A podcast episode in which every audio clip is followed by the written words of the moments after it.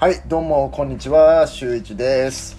今日はですね、えーっと、まあ、自分の大好きな、ジェイ・シュティさんの、まあ、本とか、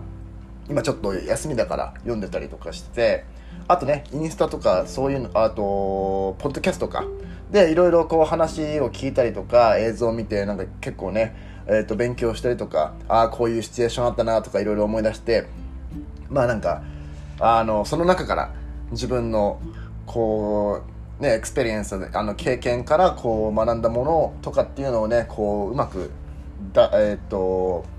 なんて言うんですかね、頭の中で整理して、えーっと、これからの、えーっと、人生に、ね、役立てていこうと思って勉強してます。はい。で、今日はですね、何をお話ししようかと思いますと、えーっと、よくね、えーと、機嫌が悪い人とかっているじゃないですか。あの、まあ、例えばそれがだと旦那さんだったりとか、友人だったりとか、奥さんだったりとか、まあ、あとほら、機嫌を取ってほしい人っているじゃないですか、よく会社の中とかでも。あと学校でもほら、なんかこう、アテンションが欲しくて。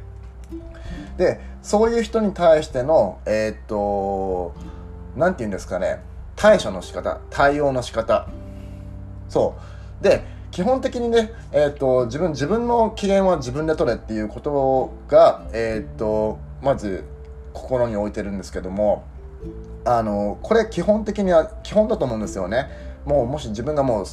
う、ね、20、20代、20代以降のお話ですけども、まあ、10代まではいいとして可愛いと思いますけども、よく見るんですけども、まあ、こういったね、あの、ポストとかで自分の機嫌は自分で取れ。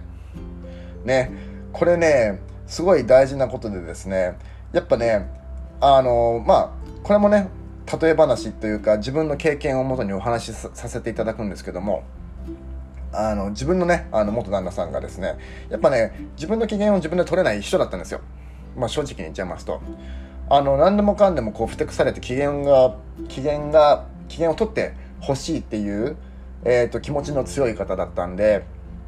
あのまあ、例えば、彼あのナーナースだった、ナース、あの、看護師なんで、まあ、病院って結構大変じゃないですか、忙しいし、まあ、暇な時もあるあるとか言ってましたけど、まあ、基本的にやっぱ、こう、なんですかね、あんまりいい気って流れてないんですよ、ホスピタル？あの、病院とかって。だって病気の人たちを扱うわけわけだから。で、まあなんか、そのペーション、あのーまあ要は病人だったりとか、こういう見てもらう、診察してる時とかに、あの、やっぱがわがままな人って多い、来るんですよ。わがままな人が多いって言ってました。で、わがままの人をこう対応するから、やっぱその時自分の本人のね、気も使うじゃないですか。本人がこうやっぱね、悪い思いをさせないようにっていうか、病気の人にね、こう、指示できないじゃないですか。こう、ここがこうだ、指示できないっていうか、その強気で出れないから、やっぱまあ、従うしかないかもし、従うかもしれない。従うだけになっちゃうし、あと、本人が働いてたとところがですね、普通の病院じゃなくて、あの、政府、もともとなんかこう政府とかでそういうふうに働いてたところの病院だから、あ、人たちが来るような病院だから、やっぱちょっと精神的にちょっと、あの、なんて、参ってる人が多かったらしいんですよ。まあそういうところで働いていて、で、帰ってきて、やっぱ機嫌が悪いなっていうところ、と時の、えっ、と、すごい見ました。で、まあ、自分もね、あの、機嫌が悪いと思った時に、やっぱ日本人だからね、一応気使って、なんかこう、いろいろ機嫌を取ろうとするんですけども、やっぱそれでも治らないんですよ。治んないし、ふてくされたりとかして、なんか黙って、もう何にも挨拶も何もしない、挨拶っていうか、ね、あの、帰ってきても何も言わないだったりとか、帰ってきてもなんかこう、何ですかね、なんか言ってほしいみたいな感じだけど、なんか言ったらすごいすぐ切れたりとかするような 感じの対応されたりとか、結構手こずってましたね。もうなんかね、で、えっと、これってすごい大事なことだと思ったんですけども、そあその経験から学んで、あの、仕事を家に持って帰ってくるんだってことなんですよ。あの、仕事で溜まったストレスっていうのはもう本人、自分が選んだ仕事じゃないですか。例えば自分みたいにフィットネストレーナーだったりとかダンスインストラクターとか例えばそういうことでやっていてやっぱねエネエネルギーをこうあの生徒さんに与えるからやっぱ疲れるじゃないですかでそれを例えば自分がこう自分のねパートナーとか自分のねこうまあ、例えば旦那さんだったり、まあ、自分が奥さん奥さんがいましたとか、ね、自分の家族にそういうことをあいつがそうどうとかさなんかこうなんですかね悪口っていう悪口ではないですけども疲れたとかなんかそういう言葉を発するのってすごいあの仕事にリスペクトがないし全然あのそういうことってあのなんていうんですかね自分の中で、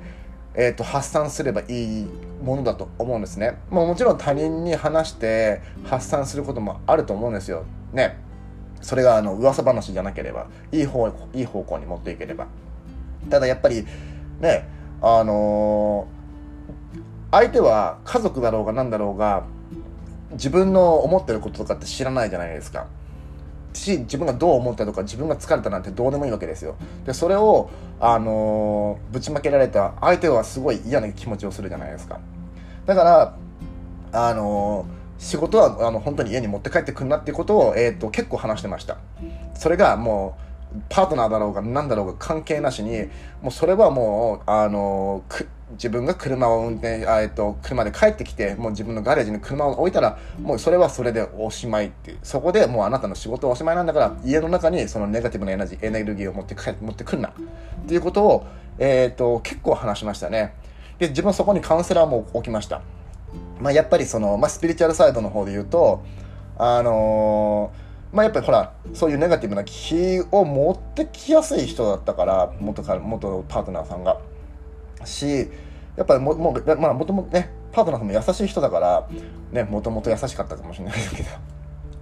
やっぱそういう風なの影響を受けやすいんですね。で、影響やす受けやすい上にわがままな人たちがすごい来るから、やっぱそういう風になっちゃうんですよね。だから、あのー、何でしたっけ？パラサントスか。あの、政治みたいなやつか。と、あと、やっぱこのクリスタルとかの力を借りて、あの、もう、そういうネガティブなものとかっていうのをなるべく自分に寄せつけないようにとかでもう家に帰ってきたらもうそのパロタパロサントスとかで 邪気を払うみたいなことをやってましたまあでもそれが本当にねえー、っと効果効果がありましてそれ以降はですねそういうセラピーを受けた後はですねそういうその帰っててきて彼がそんなに機嫌が悪いってことがあんまりなくなりましたね。だからねあのー、結構大事だと思うんですよね。こういうふうに自分の中でおはお祓いっていう言い方はちょっとなんかちょっと日本語だとすごい嫌な感じですけどもあのクリーンにする状態っていうのはすごいあの自分も気気を使ってます。はい。やっぱねあの人の機嫌を伺うってすごい嫌じゃないですか。日本人特によくやると思うし自分もすごいよくやってたんで分かるんですけどもあのきそそこ機嫌を伺うところとかってだんだんあっちに住んでいくと意味が分かんなくなってきちゃうんですよね。なんかよく分かんないですけども。あの何、て言うんですかね。もしもしもしもし自分がすごい機嫌が悪くて人になんかこうぶちまけたいとかっていう風になった時は自分だったらとりあえずワンクッション置きますね。あの例えばあのそうですね。今自分はこれこれこういうことを思ってて頭の中がいっぱいだから今はこの話をしたくないからとりあえず一人でほっといてみたいなこととか。うまくちゃんとそのディテール詳細自分がこういう状況でこういうふうに今思ってて思っててストレスが溜まってるからあのちょっと一人にしておいてってみたいなことをちゃんと相手に伝えます。ね、でそうすれば相手も理解してくれると思うんですね。まあ、それが相手が例えばね理解しなかしなかっただろうが自分はワンクッションを置くことによって、えーと、ぶちまけないぶちまけないし自分の中で処理ができる時間が確保できるじゃないですか大体あのそういう時間って大事だと思うんですよね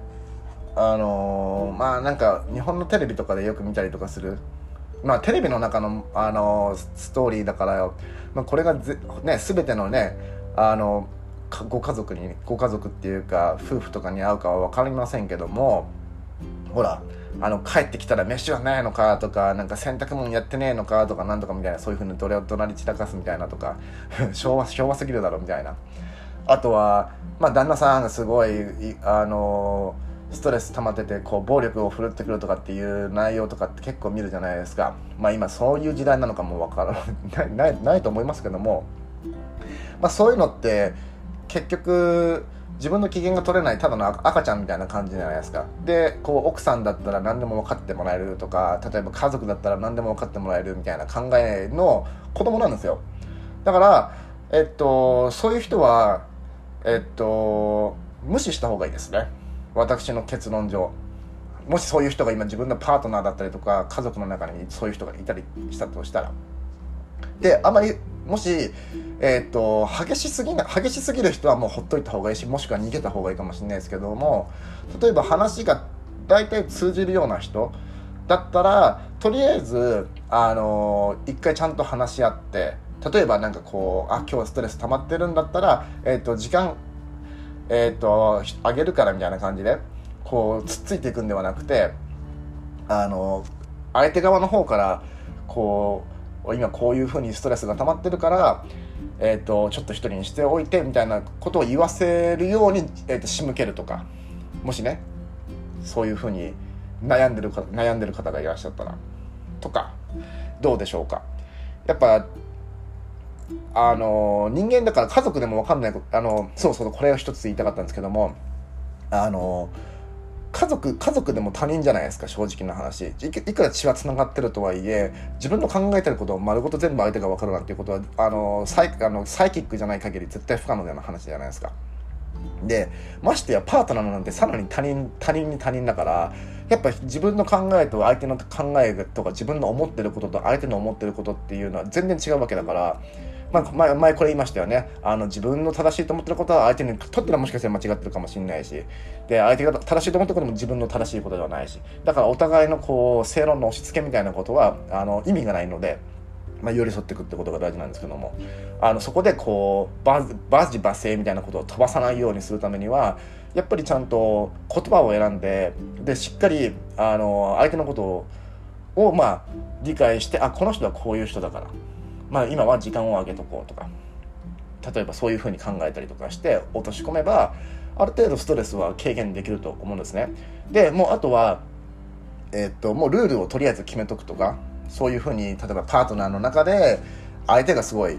そのアップダウンが激しくて自分の危険が取れない人だったらもうその人にえー、っとなんかこういろいろ言われる前に私はこういうふうに例えば1個クッションが欲しいからちゃんとそれを伝えてくれないとあの全然、えっと、自分もどう対処したらいいか分かんないからこれからはちゃんと、えっと、そのまあ時間が欲しかったらえ、っとしっかり言ってそれが別に何時間だろうが構わないからみたいな。で落ち着いたらちゃんと話してねみたいな風にすれば、え、っといいんじゃないかと思います。これ待ってる方はねあの、まあ、それもねあの自分の修行修行だと思ってあの耐えなきゃいけないかもしれませんけどももう喧嘩するよりマシだと思います。うん面倒くさいかもしれないですけども相手がそういう風な子供だったらもうとりあえず自分感情感情論でこうものを言ってくる人だったら、えー、っとこちらの方は、えー、っと落ち着いて、えー、っとまあ、相手がこう収まるまでまあすごい嫌かもしれないですけども、まあ、その1個クッションを置いてもらって1個クッションもらってそうもらもらうつもりの方がいいかもしれないですね。与える与えてもらってでえー、っと静かになったら一緒に仲良くした方が、えー、っといいかと思いますはいということで、えー、っとお話をまとめますとですねえー、っと何でしたっけ？ああそっかえっと自分の機嫌は自分で取れかはい。そうですね。私、だから自分がもし機嫌が悪い場合、機嫌が悪くなりそうだと思ったら、えー、っと、とりあえず自分は外を歩き回ります。もう今コロナだろうが何だろうが関係ないです。あのー自分のメディテーション自分の、えー、っとストレス発散をもう,、ま、もう歩いて他の考えて忘れることとかそういうことなんで家にいるとやっぱそういうのってすごい膨ら考えすぎて膨らんでしまうんでとりあえず外に出て新鮮な空気を吸って一回自分の心を落ち着かせる。これが自分の、えー、っと機嫌の取り方。とあともし相手に本当にぶちまけそうになったら、えー、っとしっかりちゃんとあのクッションを置いて言葉をしっかり選んで自分は伝えますね。はい。で、これ大体ほら、あのほら、息を9秒だっけ？息をしっかり吸って、吐いてっていうのをこの10秒間ぐらい、9秒から10秒間ぐらいっていうのを置くと、すごい気持ちが一回収まって、ちゃんと冷静に物事を、えーと、伝えられる。というのが、えーと、確かね、もう科学的なのかな？それともこれは 科学なのか分かんないけど、そういうふうにもう証明されてるんで、なんか、一回ちょっと試してみるといいと思います。で相手がもう本当に子供だったらもうほっといた方がいいかもしれないですね。かも離れるかどっちしかないです。はい。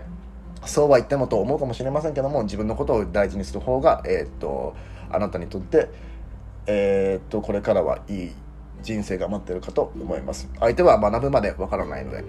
はい。ということで今日はこんな感じで終わらさせていただきます。ありがとうございました。